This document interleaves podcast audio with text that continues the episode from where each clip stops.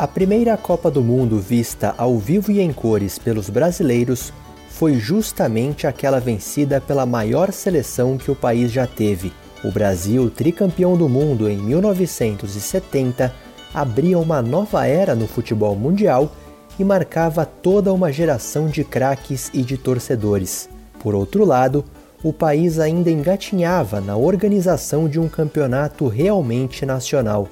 Em tempos de ditadura militar, os torneios eram usados politicamente. Foi um período de competições inchadas, com regulamentos bagunçados, em que os campeonatos estaduais ainda se mantinham como os mais cobiçados. Tempos em que cartolas de pulso firme se destacavam, clubes sociais ganhavam força e estádios eram construídos ou ampliados país afora. A cidade de São Paulo ganhava um novo palco para o futebol na Zona Norte. Um estádio erguido por uma única torcida, totalmente bancado por doações. De um clube que reunia milhares de sócios, com as piscinas mais disputadas da capital e eventos lotados, como os bailes de carnaval e as festas juninas uma agremiação comandada por um presidente folclórico que não se deixava passar a perna e que batia de frente com os mais poderosos, que tinha no fio do bigode a mais alta confiança. Realizou do zero o sonho de toda uma geração de imigrantes portugueses. É sobre a lusa dos 100 mil sócios, a lusa tricampeã paulista, a lusa do estádio do Canindé, a lusa de Oswaldo Teixeira Duarte, que vamos falar a partir de agora.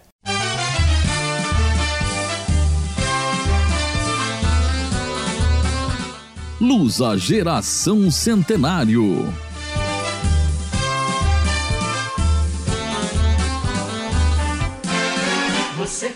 Olá, torcedor da Lusa e amante do futebol. Seja muito bem-vindo a mais um episódio do podcast Lusa Geração Centenário. Eu sou o Luiz Nascimento, jornalista da rádio CBN, do Globo Esporte e do Acervo da Bola. E eu sou o Antônio Quintal, apresentador do programa Paixão Lusa, diariamente na rádio Trianon. Neste sexto episódio do nosso podcast, nós vamos relembrar os principais momentos da portuguesa na década de 1970. Eu e o Quintal costumamos receber algum convidado especial para ajudar a gente a contar essa história. E dessa vez é o ponta esquerda Wilsinho.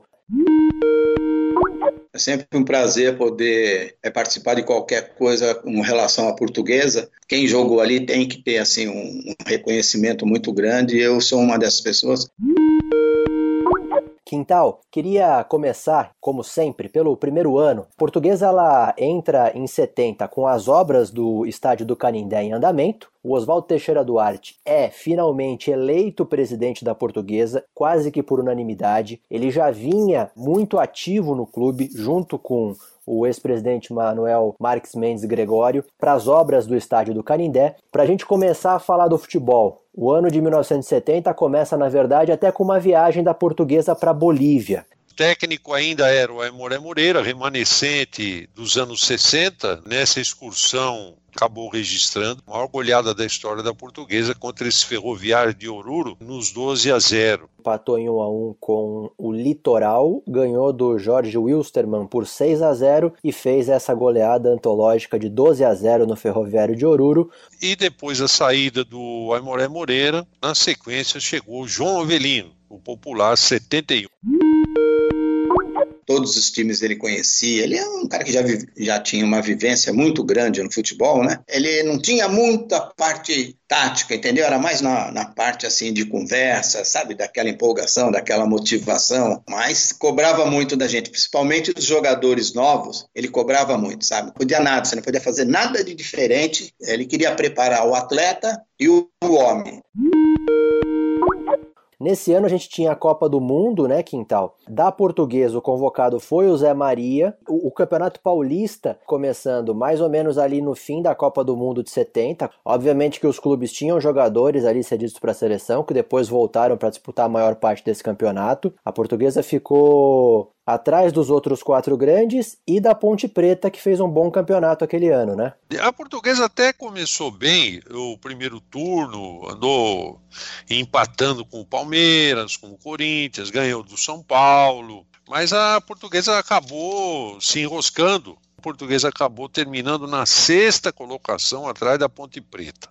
E por essa sexta colocação, a portuguesa acabou não conseguindo vaga para disputar o Robertão. Foram os cinco primeiros do Campeonato Paulista. Então foi a Ponte Preta e a portuguesa não foi. Houve muita chiadeira. Oswaldo Teixeira Duarte entendia que a portuguesa teria que disputar o porque a portuguesa era clube fundador da federação e tentou se agarrar nessas justificativas e tal, mas não conseguiu e a portuguesa ficou fora da disputa do Robertão. Só pra gente lembrar, Quintal, em 70, mais ou menos, qual era o time da portuguesa? ficou sendo Orlando, Deodoro, Marinho, tinha Ulisses, é, o Américo, lateral, o Geraldino, lateral esquerdo que foi do Santos, Luiz Américo, que veio do Corinthians, o Lorico, Ratinho, Leivinha, Valdomiro, que acabou ocupando a camisa do Ivair, e o Rodrigues, e o Piau, que também foi contratado. Então essa era a base da portuguesa.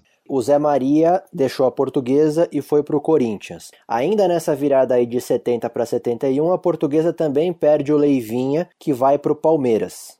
E aí a portuguesa perdeu os dois pontos mais altos do ataque EE, que era a dupla diária, Leivin e Vair. E uma reposição que, convenhamos, não seria tão fácil. Com certeza. E nesse início de 71, Quintal, muita gente quando vai pesquisar títulos da portuguesa ou taças que a portuguesa conquistou, muito se fala de uma taça Oswaldo Teixeira Duarte. Foi um torneio disputado em Goiânia. A portuguesa jogou contra o Goiás, o Vila Nova e o Goiânia e foi campeã. Foi um torneio que era comemorativo a inauguração do sistema de iluminação do estádio. Naquela época não era o Serra Dourada, era o estádio Pedro Ludovico e a portuguesa ganhou o troféu Oswaldo Teixeira Duarte, que ele já ele ganhava destaque como presidente e o troféu acabou numa homenagem a ele, tendo o nome dele. E ainda nesse começo de ano em janeiro, a portuguesa fez uma série de amistosos no Pacaembu, né, Quintal, amistosos internacionais. Inclusive, o primeiro deles foi contra a Acadêmica, uma noite no Paquembu, me lembro bem, os vestiários ainda eram na parte de entrada então foi uma, uma situação muito emocionante, porque eles entraram com aquelas capas negras e tinha um lateral direito na acadêmica chamado Arthur. O cabelo dele, rapaz, parecia uma gema de ovo. De noite, aquilo até brilhava, sério,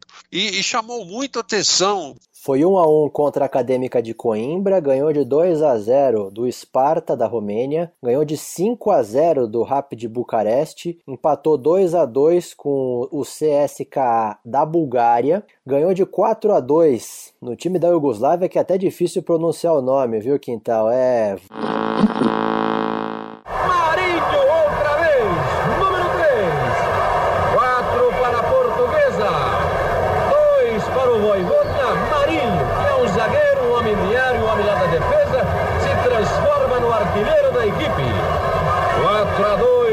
portuguesa no Pacaembu, Marinho, número 3. E, e, ganhou de 1 a 0 do Dinamo Bucareste também da Romênia. Como você falou, nenhuma derrota. E no Campeonato Paulista, como é que foi o desempenho da portuguesa nesse Campeonato Paulista? Começou oscilando, perdendo da Ponte Preta, foi um jogo em Campinas, onde o João Avelino acabou agredindo o árbitro, Romualdo Arpe Filho. O Basílio tinha feito um gol legal e ele anulou o gol do Basílio e e ele acabou discutindo com o Romualdo, não, não, aceitou a forma como o Romualdo interpretou a jogada e ele acabou invadindo o campo. Foi, um, foi, uma, foi uma festa, né? Mas era o jeito dele mesmo porque já vinha uma certa rusga, porque no ano anterior a Ponte Preta usou a vaga da portuguesa no Robertão, como nós acabamos de falar. Fora do campo, o pau quebrou para valer, ônibus com vidros arrebentados, automóveis, torcedores da portuguesa machucados, da ponte também. Depois, na sequência, me lembro, ganhou do São Paulo de 3 a 2 O Cabinho fez um grande jogo. A portuguesa eh, chegou a ganhar do Corinthians, mas aí perdia para Botafogo, eh, eh, acabou oscilando, ficou na terceira colocação. E ela acabou esse ano sendo dirigida pelo Rubens Minelli. João Avelino acabou o Paulista, começou o Brasileiro, e aí sim chegou o Minelli. Campeonato Brasileiro que naquele ano a portuguesa ficou no grupo A, ela acabou na primeira fase ali em nono lugar. E vale a gente destacar nesse ano de 71, fora dos gramados, que a portuguesa passou por uma. por poucas e boas, né? A empreiteira que estava construindo o Canindé pediu concordata, que era a Companhia de Construtores Associados, a CCA. O Oswaldo Teixeira Duarte assumiu a responsabilidade de tocar essas obras. Os conselheiros ainda se juntaram ali, conseguiram contratar uma empreiteira da comunidade, que era empreiteira Irmãos Monteiro, e aí continuou é, a obra do estádio do Canindé, mas houve inclusive mudanças ali do projeto arquitetônico do estádio. Vale a gente lembrar que o Vila Nova Artigas, que era um arquiteto é, muito respeitado e com uma influência enorme aqui na cidade de São Paulo, arquiteto modernista, foi ele que projetou, por exemplo, o complexo aquático, mas o estádio foi tocado por um outro arquiteto, é, professor inclusive do Mackenzie, o Hoover Américo Sampaio. A gente sabe que foi um estádio construído com muito, muita colaboração da torcida, né? Torcedor da portuguesa, ele colaborou bastante. A portuguesa tinha muita credibilidade, inclusive por causa do seu próprio presidente, Dr. Oswaldo Teixeira Duarte. Ele ligava para as pessoas, ele pedia ajuda. E muitos empresários da época, se ele pedisse um exemplo, é, uma determinada quantidade de areia, é, chegava muito mais, era doado muito mais, e assim vai. A, a história célebre né, de três torcedores que passavam o dia recolhendo os pregos no, da, da construção, né, porque naquela época se usava muita madeira para conseguir construir uma estrutura é, de cimento como o estádio do Canindé. Eles passavam os dias recolhendo os pregos e à noite em casa eles desentortavam os pregos para eles serem usados no dia seguinte nas obras do Canindé. O Serafim Brito Gomes, o Abílio Augusto, o Antônio Augusto Pinto. 72 já começa com a inauguração do primeiro anel do Canindé, né? Dia 9 de janeiro, contra o Benfica, a portuguesa criou um carnê. Esse carnê ele contemplava três domingos consecutivos, começando com esse jogo do Benfica, que até era meio salgadinho para quem ganhava pouco, como era o meu caso mas eu comprei um carnê, fui lá ver o jogo e peguei chuva pra caramba no dia da inauguração do Canindé. O Benfica ganha esse jogo de 3 a 1 O Vitor Batista, jogador do Benfica, marca o primeiro gol do estádio do Canindé. E o Marinho Pérez é o primeiro jogador da portuguesa a marcar um gol, porque ele é que fez o gol da portuguesa nesse jogo, né? Carlos Alberto Torres é, veio para a festa de inauguração. Carlos Alberto ele foi convidado e ele veio, mas eh, ele tinha um, qualquer probleminha lá de uma lesão, foi aconselhado a não jogar e tal, mas ele fez questão de vestir o uniforme da portuguesa e ele ficou exatamente ao lado do Deodoro na foto oficial da portuguesa desse jogo. A portuguesa posou com 12 jogadores na foto.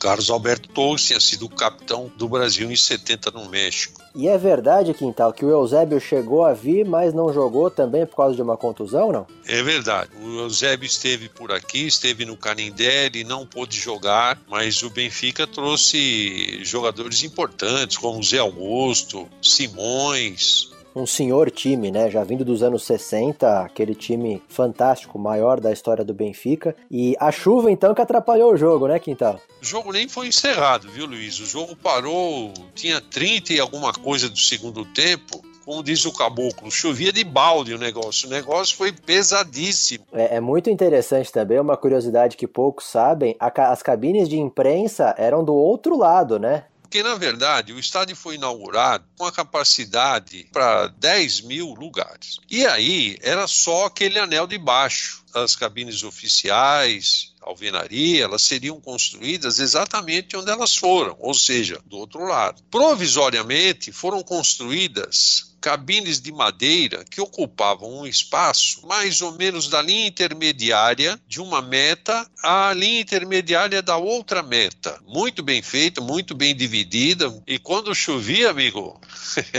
é, não havia janela de vidro, e sim aquela parte como se fosse uma grande porta que era levantada para você ver o, o, jogo direitinho. E depois, quando as cabines estavam vazias, aquela parte frontal virada para o campo, ela era fechada, né?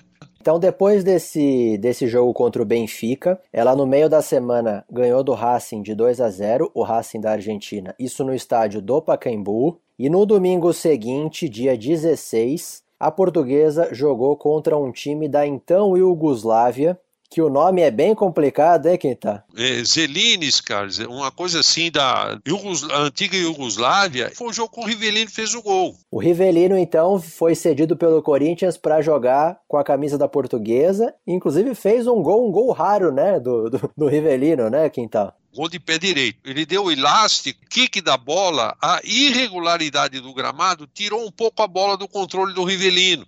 Aí ele, quando ela quicou, ele não tem outro jeito, ou ele bate com o pé direito ou ele perde o lance. Ele pegou e arriscou. Rivelino é gol! Gol!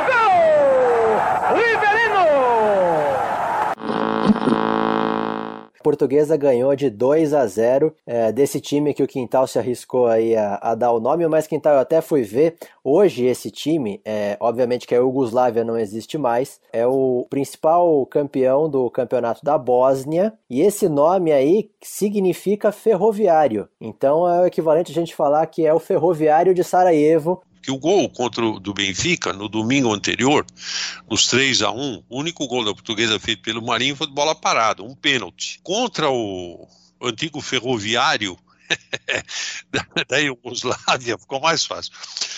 Foi o, o, Valdomiro que fez o primeiro gol com bola em movimento no Canindé. Foi o Valdomiro. O Rivelino fez o segundo gol. O primeiro tinha sido o Valdomiro. E aí, no meio de semana, a portuguesa ganha do Steaua Bucareste, da Romênia, no Pacaembu, de 1 a 0. No, no outro fim de semana, dia 23 de janeiro, no Canindé novamente, aí contra a seleção da Hungria, né, Quintal? E aí vem um jogador do Palmeiras, é isso? O César Maluco também participou, jogou meio tempo.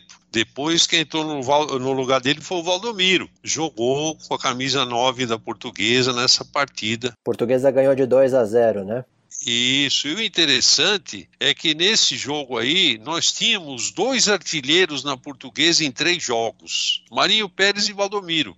Então a portuguesa fechou essas festas no outro fim de semana, no dia 30 de janeiro, enfrentando a seleção do Zaire. Hoje o Zaire não existe mais, hoje é a República Democrática do Congo. Ganhou por 2 a 0 e aí sim ela teve uma participação um convidado ilustre, ilustríssimo, né, Quintal? Que foi o grande Djalma Santos, que já não estava mais na portuguesa, mas veio para essa partida, né? Jogou, ele não chegou a ficar o primeiro tempo todo, não. Faltava antes de virar o primeiro tempo, achei até uma atitude inteligente do Minelli. Parou o jogo para ele ser substituído pelo Cardoso. Toda a galera fazendo festa para ele, aplaudido. Foi uma festa muito bonita, por sinal. E você está falando aí, Quintal, da, da torcida, né? Da presença da torcida, das reações da torcida nessa festa toda. A Leões da Fabulosa ela é criada, fundada no dia 26 de fevereiro de 72. Eu, eu não sei se vocês já chegaram a ver, vocês mais jovens aí, mas a torcida ela tinha uma calça comprida branca. Calça branca e camisa vermelha, né? Isso, era o negócio era na estica, velho. Um negócio bacana. O nome Leões da Fabulosa, ele foi baseado num, num, artigo de um jornalista na época, num jornal, o Jorge Moreira Fernandes. Os Leões da Portuguesa entravam em campo diante de uma fabulosa torcida, né? O Jorge tinha uma capacidade muito grande e a torcida, por sua vez, ela foi feliz também na escolha. Leões, eu achei que não é no sentido de agressão, não, Leões, forte, da fabulosa, fabulosa torcida. Eu achei muito legal, muito feliz. O leão ainda não era o mascote da portuguesa, né? A portuguesa tinha como mascote a Severa ainda. E foi nesse início de anos 70 que a portuguesa ganhou um hino, que foi o hino rubro-verde composto pelo Arquimedes Messina. Você faz parte de uma grande família e muito pode se orgulhar. É a família unida e muito amiga, a portuguesa querida. Muitas obras vai realizar pelo esporte brasileiro. Rubro verde espetacular adesões ser sócio da portuguesa, elas cresceram em grande escala nessa época. A portuguesa bateu a casa dos 100 mil. E então é, havia um crescimento do lado social, no patrimônio. E aí o hino procurou abranger isso também, não ficou limitado só às coisas do futebol. Foi de uma felicidade muito grande o Arquimedes quando ele coloca você faz parte de uma grande família, porque na verdade o corpo associativo da portuguesa portuguesa, ele tinha é, essa característica familiar. E muito pode se orgulhar, portuguesa querida, muitas obras vai realizar, por quê? Havia um processo de crescimento. Esportivo, recreativo, clube de tradição é o clube da amizade, orgulho da cidade, o clube do coração.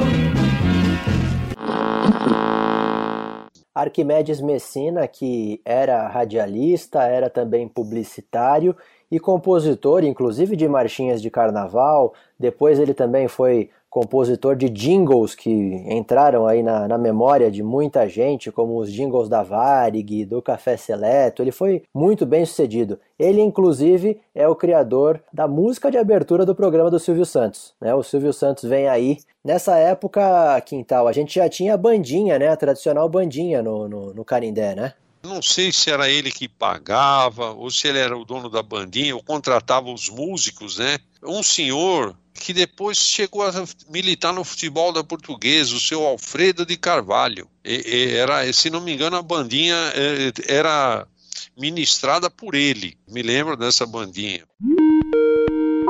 Canindé foi a, o ponto de equilíbrio da portuguesa, né? Porque até então a gente jogava no Pacaembu, Parque Antártica, Javari, falava assim, ah, nós vamos jogar em casa. Não era em casa, né? Só jogava fora, praticamente. Eu, ach, eu achava assim, quem caía ali dificilmente... Se eu falar para você que eu me recordo, assim, de ter perdido ali, eu não tenho, não tenho, assim, uma uma recordação de ter perdido, só de ter ganho ali, por incrível que pareça.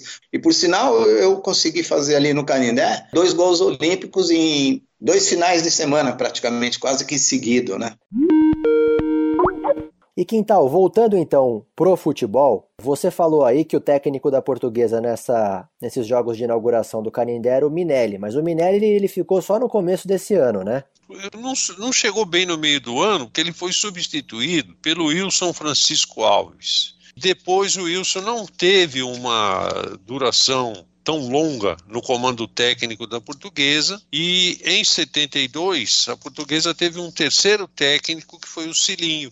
No Campeonato Paulista, a portuguesa ficou em quinto lugar nesse ano de 72, né, Quintal? A portuguesa teve dificuldades nos clássicos. A portuguesa perdeu do Corinthians 4 a 1. Uma portuguesa com bons jogadores, mas desorganizada. A portuguesa já tinha perdido do Palmeiras, perdido do Santos, perdeu do São Paulo também. No meio do ano, a portuguesa fez uma viagem para a Turquia, né? A portuguesa disputou um quadrangular em Istambul com o Fenerbahçe, ganhou de 4 a 1, jogou com a seleção da Turquia, ganhou também de 4 a 1, empatou com o Coritiba, que estava disputando esse quadrangular por 0 a 0, ganhou novamente da seleção da Turquia por 4 a 0. Ela ganha esse quadrangular de Istambul e aí ela ainda viaja para a Grécia, onde ela joga contra o Panathinaikos e ela ganha de 2 a 0. Vale destacar que esse empate aí com o Curitiba 0 a 0, o Curitiba nesse ano de 72, ele fez uma excursão é, vitoriosa pela Turquia, pela Argélia, Marrocos, voltou invicto e eles também colocam ali entre as conquistas do clube uma fita azul conquistada em 72, justamente nessa viagem que encontrou com a portuguesa esse quadrangular, nós jogamos de, acho que quarta e domingo, acabamos ficando uns 15 dias lá na, na Turquia, depois fomos para a Grécia. Nesses intervalos a gente acabava dando uns passeios, né? Passeios de barco, outra hora uns passeios lá pela Turquia, conhecendo lá os, os locais. Só não fui em Capadócia, né? Nem vi os balões. Mas dava para passear bem, viu?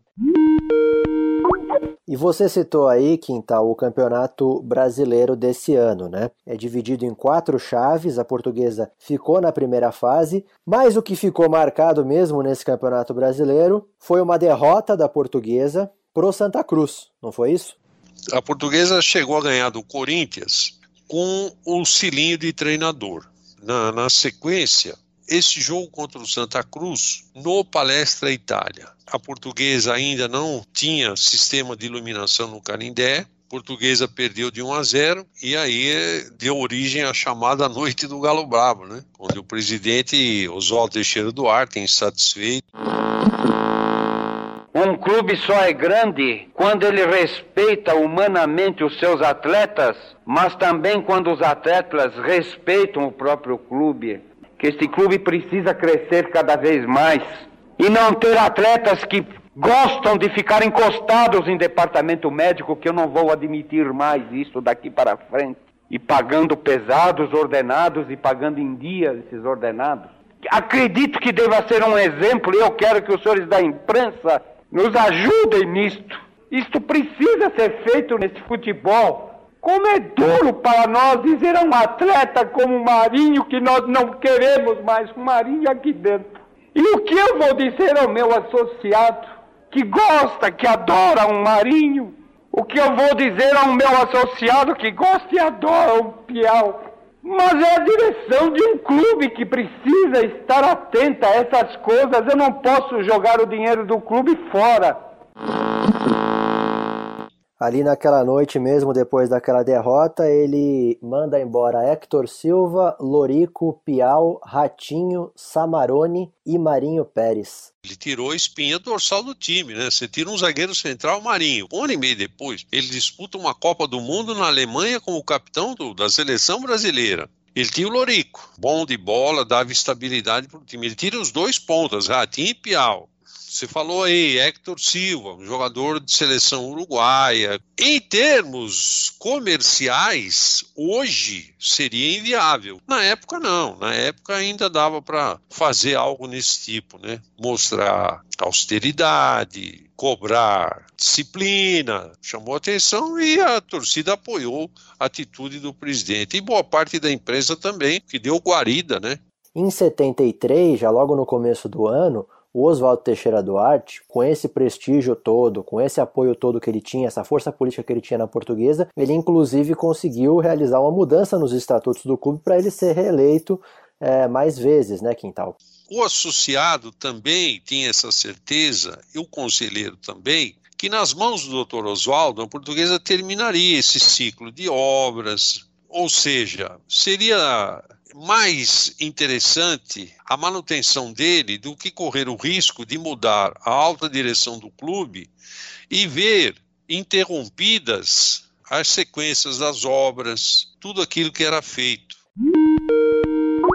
Quando nós se apresentamos, foi na quinta ou na sexta-feira que o time voltou, ele é, já veio com uma, uma nota que esses jogadores não iriam mais fazer parte do elenco da portuguesa e seriam negociados. E aí acabou subindo nove jogadores da equipe de base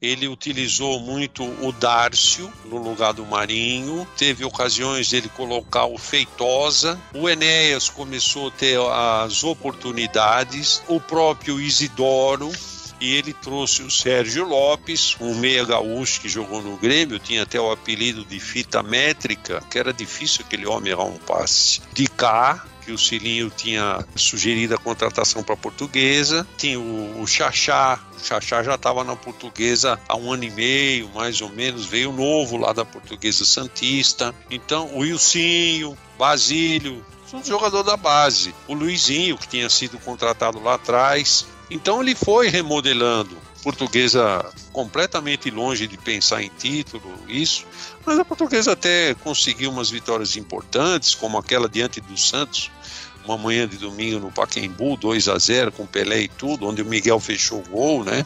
Com 40 mil pessoas lá. Ganhou do Bahia lá na Fonte Nova de 3 a 2 A portuguesa teve alguns resultados bons naquele brasileiro. Mas mesmo assim, Cilinho é aquele que começa o Campeonato Paulista de 73 como técnico da portuguesa, né? Não dava sinais que o time ia crescer na mão dele, essa que foi a verdade. E acabou culminando um sábado à tarde jogavam Português e Ferroviária no Canindé e durante a semana o Cilinho colocou Humberto Monteiro de lateral direito, que para o torcedor da Portuguesa acabou sendo uma certa frustração a contratação dele. O Cardoso era titular. E aí nesse sábado contra a Ferroviária, ele que tinha o Xaxá, que era um ponto que a torcida gostava, ele tira o Xaxá do time e coloca Cardoso de número 7 para jogar na frente do Humberto Monteiro. Todo mundo chiou. Começa o jogo, para aqui, para de lá, lá, certa altura do primeiro tempo, o português 1 a 0. Quem fez o gol? Cardoso. E nós tivemos um público razoável, tinha lá acho que umas 10 mil pessoas. A torcida encolheu, a torcida ficou quieta. Você, a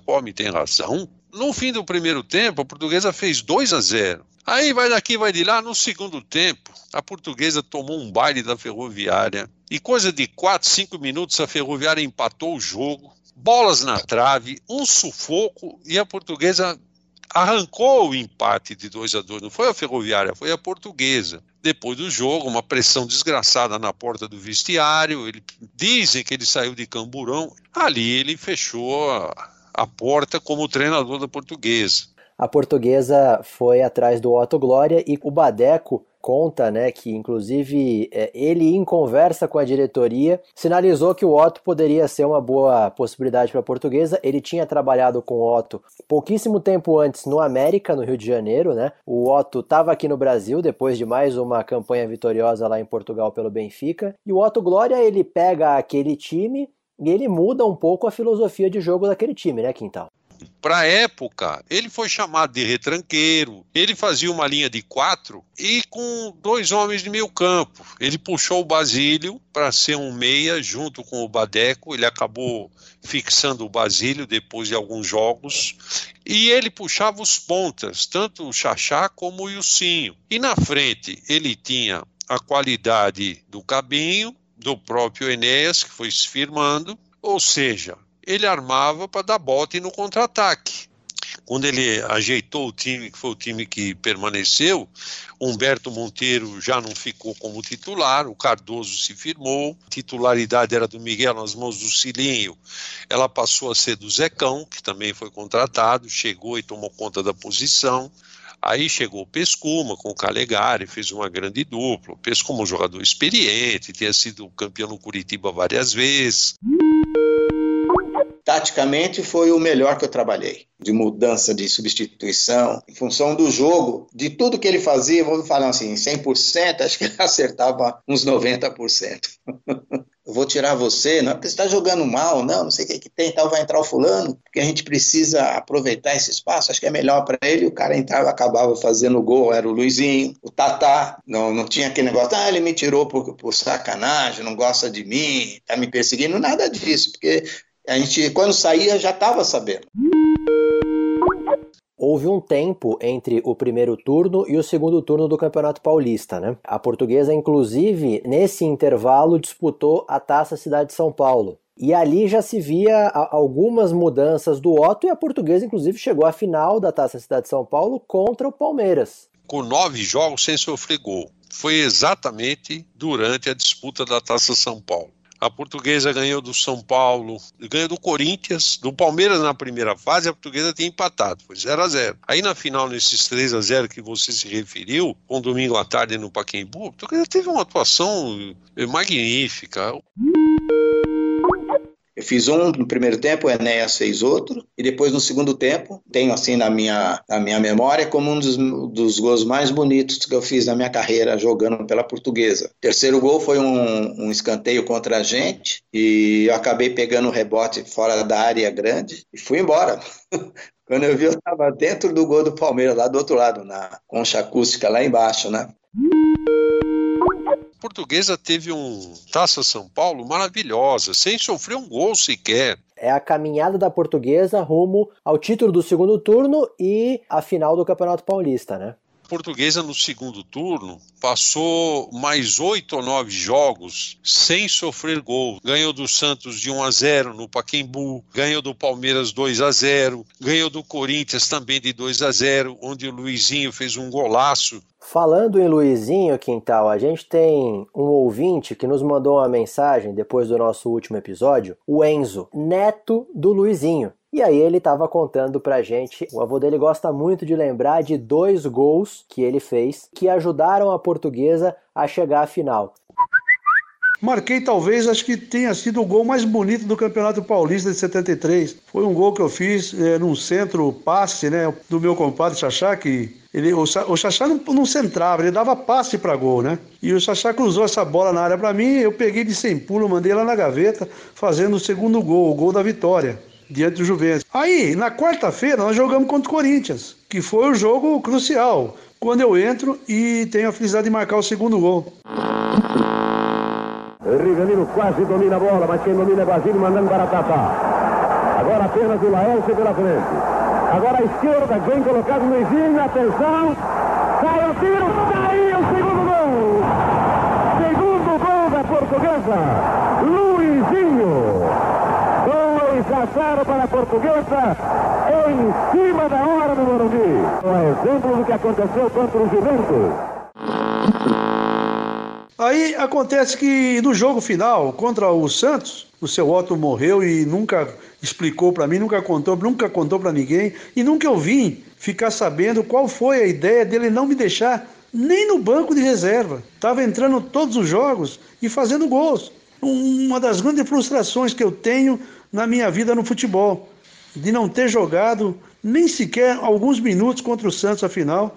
Então essa é um pouco da minha história, Quintal. A honra de ter formado e feito parte da história da nossa grande portuguesa de esporte, nossa querida Lusa, Quintal. Portuguesa então chega à final do Campeonato Paulista de 73, vai enfrentar o Santos com Pelé e tudo no estádio do Morumbi vai começar um espetáculo decisivo. A grande partida final reunindo Santos, campeão do primeiro turno. Portuguesa de Desportos, campeão do segundo turno. Há um silêncio total no Murumbi. Vai ser um choque sensacional. Você tava lá? Oh! Eu acabei comprando ingresso para ficar atrás de um gol, na, numa parte coberta, porque lá em cima já não tinha mais lugar. Depois acabou chovendo, né? Eu com uma bandeira com um cano de PVC, aí eu precisei deixar a bandeira deitada entre as cadeiras, né? Nós estávamos em cinco, meu pai, meu, meu avô, primo, tem um tio que não quis ver o jogo. Ele falou: não vou aguentar, eu vou pro cinema. Ele foi no Cine Copan. falou: no fim eu saio do cinema, vejo quem ganhou, ganhou, porque eu vou ficar sofrendo demais, não vou aguentar isso não. Tal. Não foi, rapaz. O, o Morumbi lotado, com 116 mil pessoas, nunca mais esqueci esse público aí, meio a meio. Então, você percebe quando o estádio está dividido, assim, ó, o jogador do teu time faz uma jogada boa, tem aquela vibração, você sente o barulho. Aí, quando é do adversário que faz, você sente o barulho. Então, o negócio tá pau a pau. É, você falou aí, torcida palmo a palmo, como é que foi o jogo? Também foi palmo a palmo, quem tá no tempo normal? O Santos contava com. Tinha o Edu, o Pelé, o Jair da Costa, jogou de ponta direita no time do Santos. Durante boa parte do jogo, o Santos teve mais presença ofensiva, ou seja, habitou mais o meio-campo defensivo da portuguesa. A portuguesa, é, eu acho até que por não ter uma frequência em disputa de jogos decisivos, me pareceu um pouco assustada no começo mas os contragolpes também da portuguesa eram contragolpes perigosos tentando o para Bateco, Bateco dá para Basílio, Basílio dá para Cabinho, Cabinho domina, jogou em profundidade para Tatá, agora ou nunca, atenção, vai rolar para Basílio, Basílio desceu, é fogo, chutou, o goleiro defendeu, desvia para escanteio, quase morre do coração a torcida de Vila Belmiro, porque Basílio ficou sozinho na boca do gol. E Serra fez o milagre desviando para escanteio. Terminou 0 a 0 Na prorrogação, a portuguesa teve um gol anulado. Foi um gol marcado pelo Cabinho. De onde eu estava, se eu falar para você que eu achei que foi ou não foi, é meio Agora, muita gente que viu o lance, muito, não foi nenhum nem dois, é, de imprensa, reconheceu que aquele lance lá teria sido válido, posição legítima do jogador da portuguesa. Isso me incomodou muito, o tempo foi passando, e eu tive a oportunidade de um dia fazer uma entrevista com Emílio Marques Mesquita, porque ele deu o lance como legal. Na visão dele, Emílio Marques, que era o bandeirinha, o Cabinho tinha posição legítima de jogo, e ele estranhou. Ele falou: gol, na minha opinião, normal.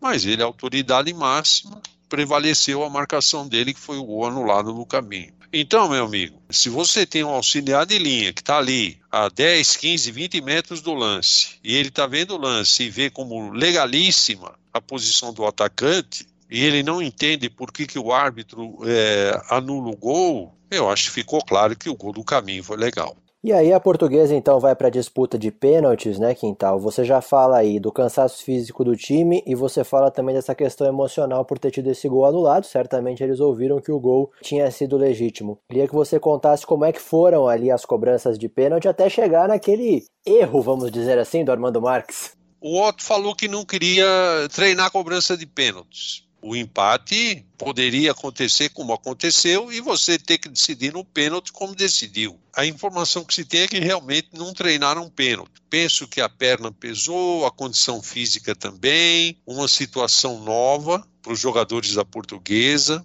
Eu acho que tudo isso provocou uma cobrança, uma série tão ruim de cobranças como foi o caso desse dia contra o Santos no lance que originou a confusão toda, pouca gente fala, mas o Pelé foi um dos que pôs fogo no circo, porque ele saiu pulando e aí, como a imprensa ficava à vontade para trabalhar, todo mundo invadiu o campo, torcedores do Santos também invadiram, dirigentes. Eu ainda falei, me lembro que estava com meu primo, meu pai, falou: Ó, tá faltando pênalti, isso aí não tá certo. Mas a gente até esperava que alguém fosse ver e reparar aquilo. Foi uma falha mesmo. Ainda faltavam duas cobranças, né, Quintal, para cada lado, mas obviamente que o Santos também teria que perder é, as duas cobranças, que eram nada mais nada menos do que Pelé e Carlos Alberto, né?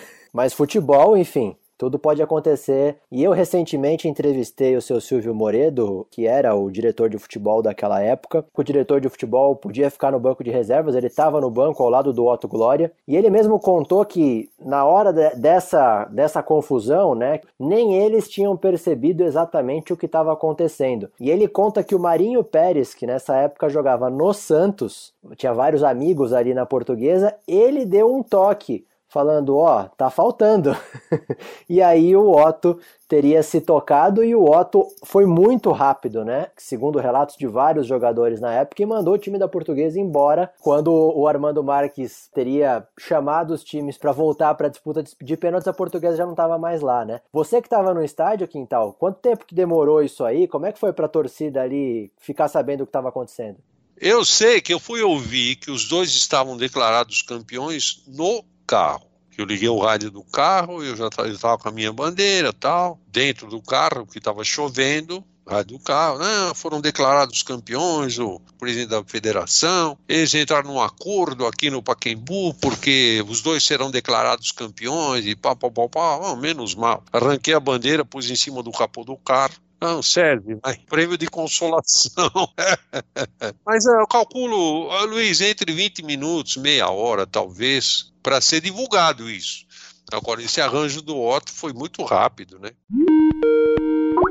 Ah, a gente já tinha saído, nós estávamos no ônibus, na, já na saída ali. Foi no caminho que, que a gente acabou ficar, ficou sabendo que eles, numa decisão lá entre os os dirigentes e o pessoal da federação, que o título é, ia ser dividido para Português e Santos e seriam proclamados os dois campeões. Já com festa, festejando, já sabia, né? Só não estava com, só não tava com, com o prêmio pelo campeonato. Mas a, a festa a gente já estava comemorando realmente.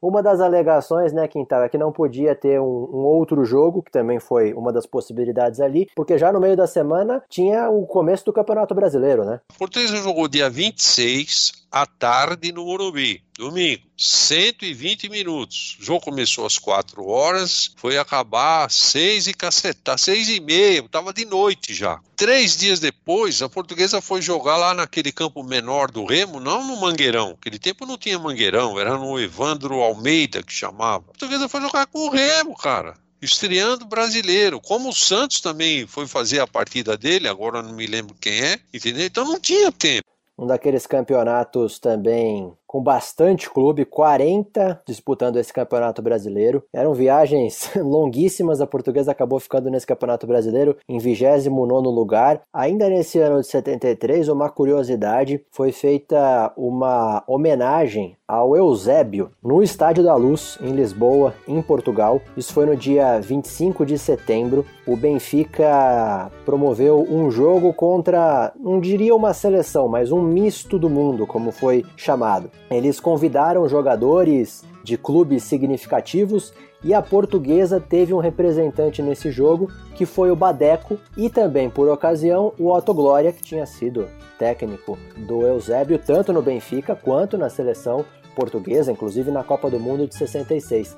Então o Badeco integrou esse misto do mundo que empatou com o Benfica por 2 a 2 no Estádio da Luz. E é muito interessante você pegar é, reportagens da época que você vê ali o nome do Badeco com Gordon Banks no gol, com Bob Charlton, com George Best, enfim, um timaço de estrelas e a portuguesa teve um representante lá. Quintal, a gente virando aqui de 73 para 74, é, na parte social ainda em expansão. Vale lembrar que já tinham anunciado que o Canindé seria uh, ampliado, né? Então agora a busca da portuguesa era por ampliar o estádio do Canindé para mais 20 mil pessoas. Foi um ano em que a portuguesa bateu recorde é, no parque aquático num dia só, 17 mil sócios. Foram apresentados planos para o pavilhão da sede administrativa da portuguesa. A portuguesa começa esse ano até com uma viagem para Portugal. Ela faz um amistoso contra o Vitória de Setúbal, 0 a 0 com o Vitória e ganha de 3 a 2 do Porto no estádio das Antas, isso bem no comecinho de 74.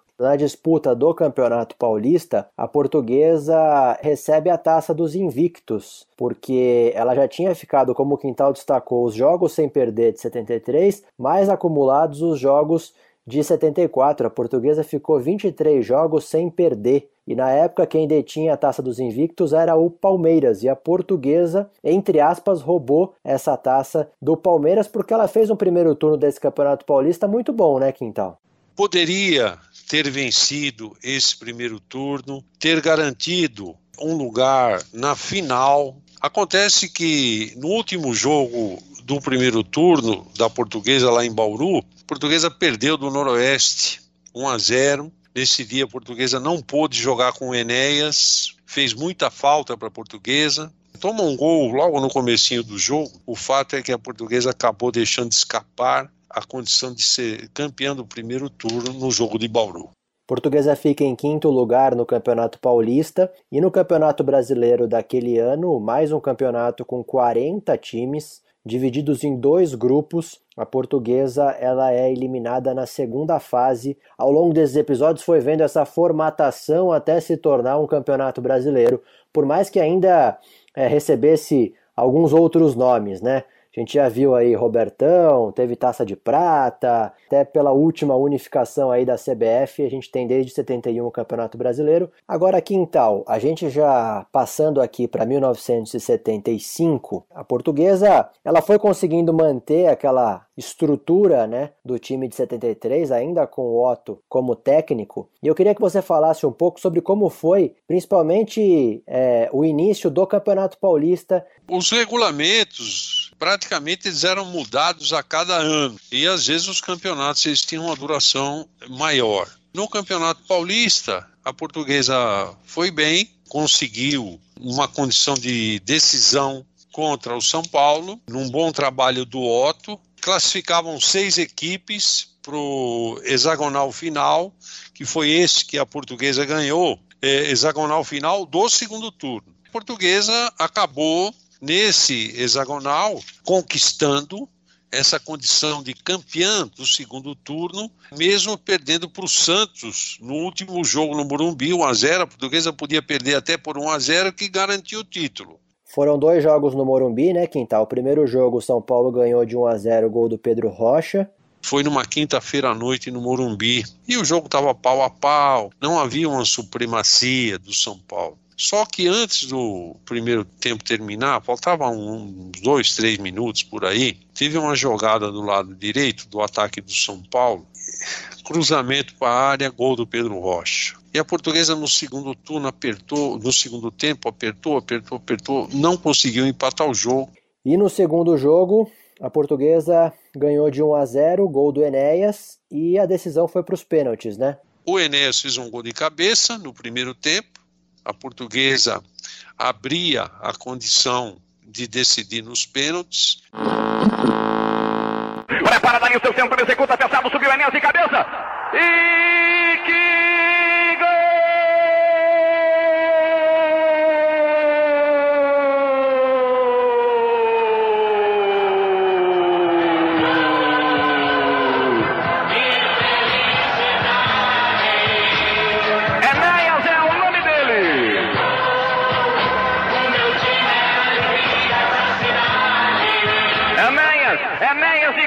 Confere quando ficou estática a retaguarda São Paulina. Estão tremulando, tremulando, tremulando as lindas e estupendamente coloridas bandeiras da portuguesa. Há uma festa na gentilusa. Enéas, Enéas quando eram passados 32 minutos da fase primeira de cabeça conferindo. Cochilou, Valdir, cochilou, cochilou, o castigo caiu.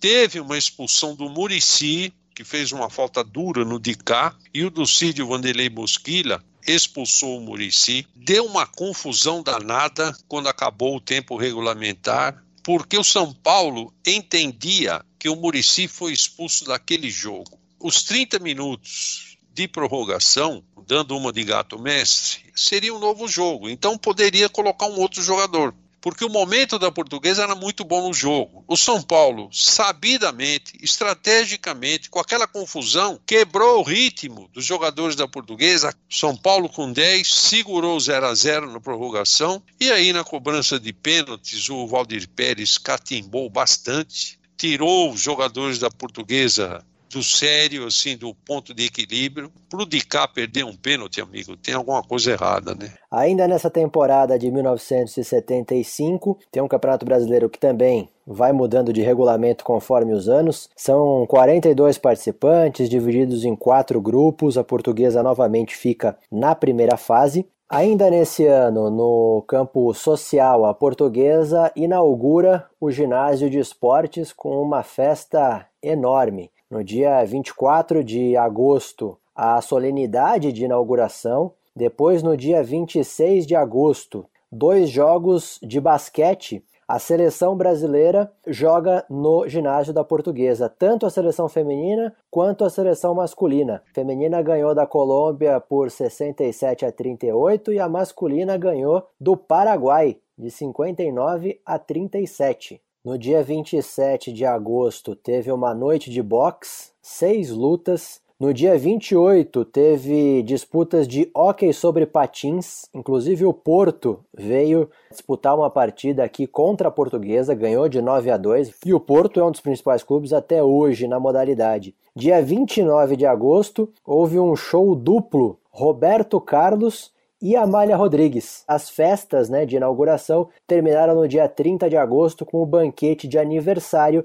Queria também fazer mais um destaque aqui desse ano de 75. A portuguesa baixou uma regra que os portugueses recém-chegados ao Brasil, por causa da Revolução dos Cravos, que foi o fim da ditadura em Portugal, eles poderiam se tornar sócios e frequentar o clube gratuitamente por seis meses. Quintal, a gente virando aqui para 1976, queria destacar com você a Taça Governador do Estado. Queria que você falasse um pouco dessa disputa que a portuguesa enfrentou, além do Santos, do Palmeiras, do Corinthians, do São Paulo, ela enfrentou também o Guarani, né, para conquistar essa Taça Governador do Estado.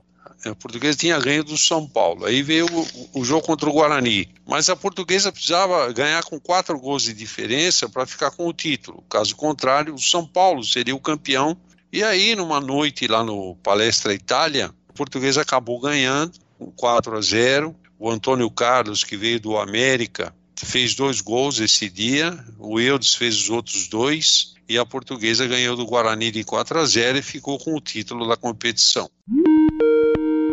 Nesse jogo aí, eu e o Enéas deixamos uma concentração e fomos almoçar na casa da mãe dele. e falou, vamos almoçar em casa? Eu falei, mas como, meu? Ele falou, pô, minha mãe fez um bacalhau, meu, vamos lá. Falei, pô, como que a gente vai sair daqui? Ainda não, nós estamos concentrados, daqui a pouco nós vamos almoçar. Ele falou, não, a gente fica assim aqui um, fica aqui um pouquinho e a gente sai, vamos lá comer um bacalhau e depois a gente volta. Aí eu falei, mas acho que não vai dar certo.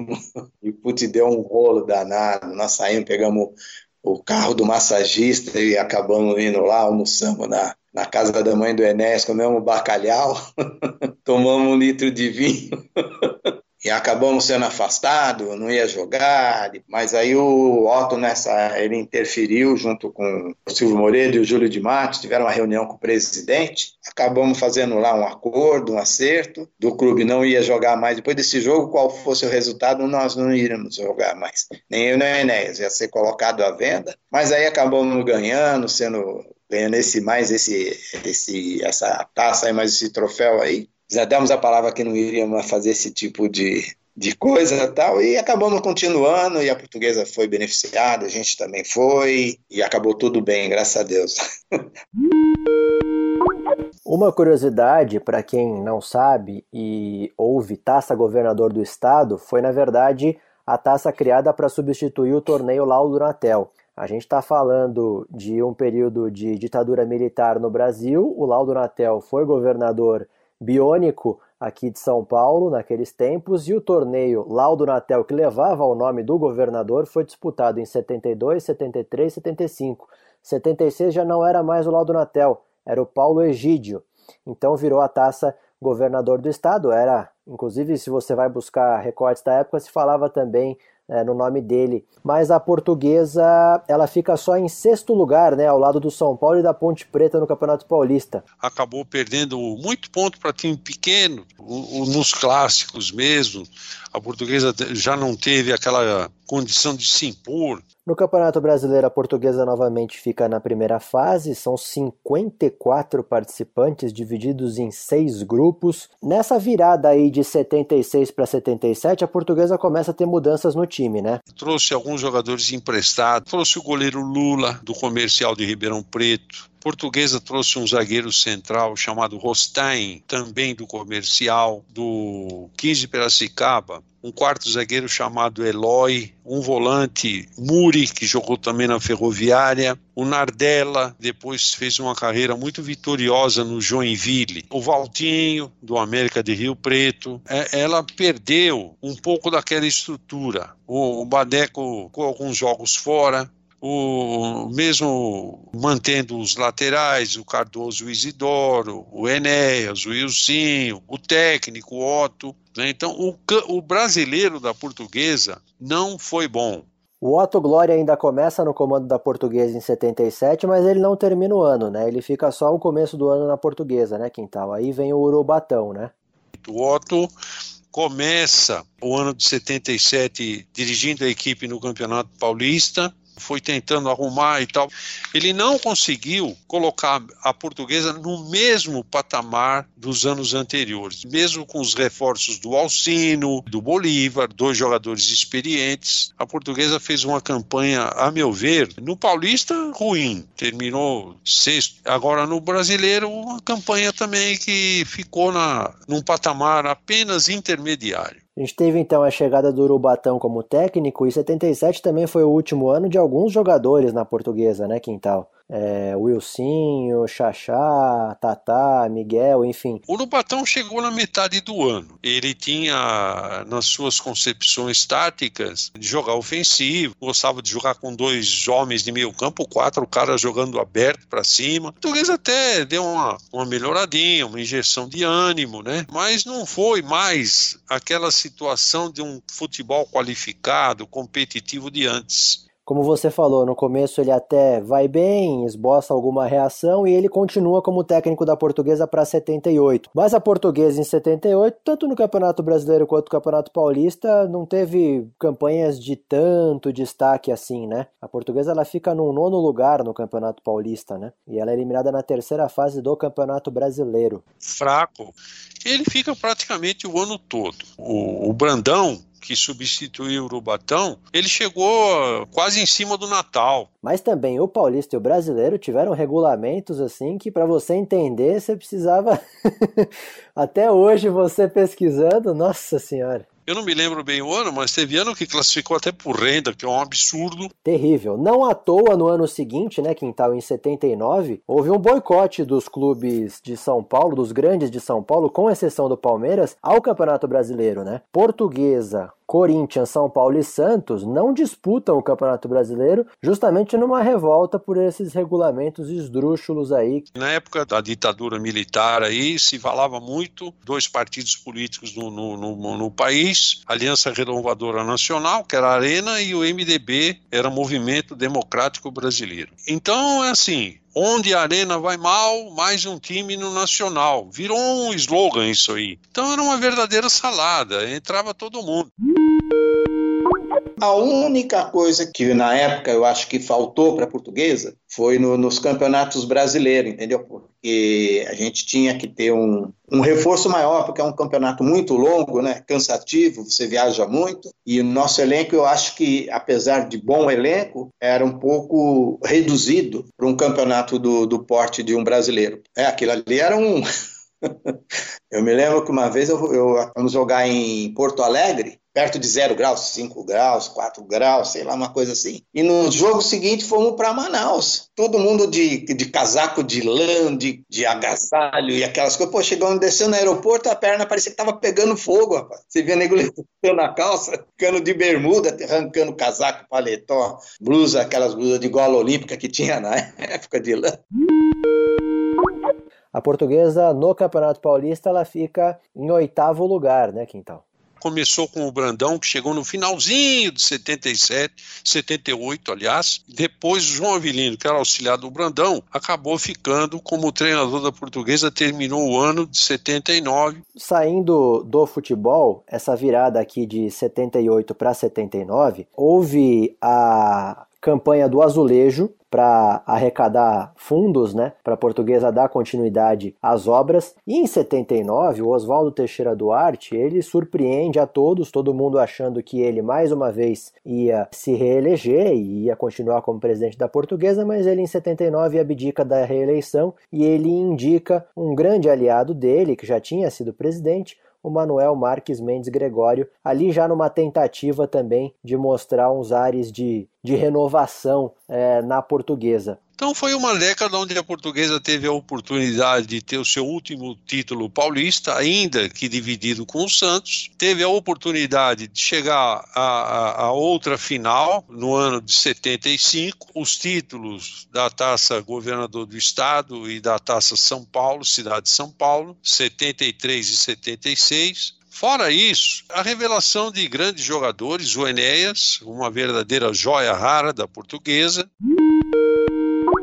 Dentro de campo, um gênio. Fora de campo, outro gênio também. para a época, sim, todos os clubes tinham seus, tinham seus ídolos. Eu acho que para mim foi o grande ídolo da portuguesa. Acho que Enéas era um jogador praticamente completo. Sabe? Além de, de, jogador, ele era um poliatleta porque ele fazia outros esportes com a mesma perfeição que jogava a bola. E às vezes o pessoal ainda assim mesmo cobrava ele, porque achava que às vezes ele era lento, meio. Tinha jogo que falava que ele estava com sono, e eu sempre, sempre defendia o seguinte: os caras falaram, mas o Enéas, se ele tivesse acordado nesse jogo, eu falei, não. Prefiro o Enéas, às vezes, dormindo do que um outro jogador acordado. Porque o Enéas era um jogador que completo, tanto para cabecear, para chutar, proteger uma bola, jogador que participava, não tinha medo.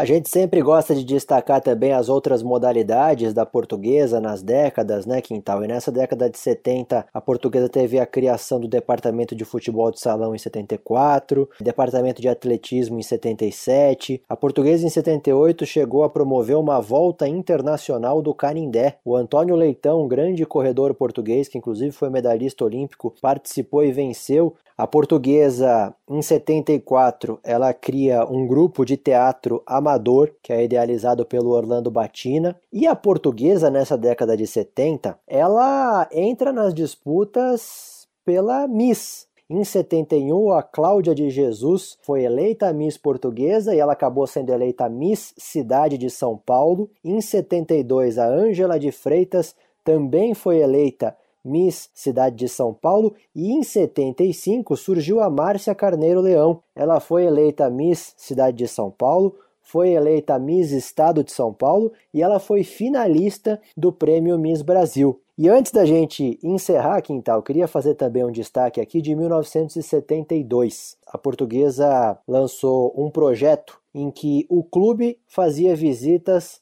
a escolas de São Paulo. Foram visitadas mais de 50 escolas. Que a portuguesa fazia? Ela dava material escolar com é, o emblema, com as cores do clube para as crianças. Mais de 50 mil crianças recebiam esses materiais escolares. Esse foi um projeto idealizado e executado pelo Dr. Eduardo de Campos Rosmaninho. Foi ele também que idealizou e conseguiu colocar de pé o Museu Histórico da Portuguesa. Na época, ele já tinha essa visão de a Portuguesa fazer um marketing com a sua marca, com o seu nome, para que a Portuguesa se tornasse ainda mais conhecida e mais popular. Quintal, mais uma vez, muito obrigado pela parceria. A gente volta então nos anos 80, beleza? Beleza, muito obrigado pela oportunidade, legal tê-lo na companhia agradecer essa oportunidade de falar da nossa querida portuguesa. Também quero agradecer aqui ao Wilsinho, nosso eterno ponta esquerda, que nos ajudou a contar a história dessa década de 1970 e, como o Quintal falou, agradecer ao Departamento de Comunicações da Portuguesa pelo convite para o podcast Lusa Geração Centenário, um podcast idealizado pelo Bruno Fernandes e pelo Marcos Vinícius.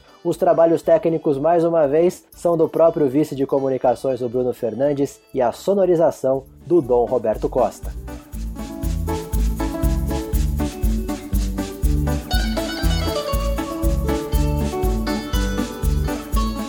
Lusa Geração Centenário.